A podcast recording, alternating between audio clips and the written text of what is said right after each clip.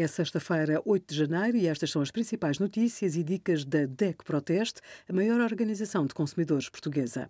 Hoje, em DECO.proteste.pt, sugerimos como funcionam as vacinas de mRNA na luta contra a Covid-19, cuidados a ter com o negócio do ouro em segunda mão e a nossa posição sobre a linha de apoio ao cliente e as chamadas de valor acrescentado. Depois dos doces de Natal e dos excessos da passagem de ano, é preciso fazer um plano para atacar os quilos a mais. Comece pelas regras básicas. Ingira menos energia do que aquela que gasta, diminua o valor calórico das refeições e aumente o valor nutricional. Evite dietas loucas e restritivas. São um risco para a saúde e têm efeitos secundários, como o cansaço, a fraqueza ou o desânimo. Procure seguir uma alimentação equilibrada e faça escolhas saudáveis. Com a ajuda da nossa calculadora, saiba se precisa mesmo de perder peso e quantas calorias diárias deverá incluir na sua alimentação.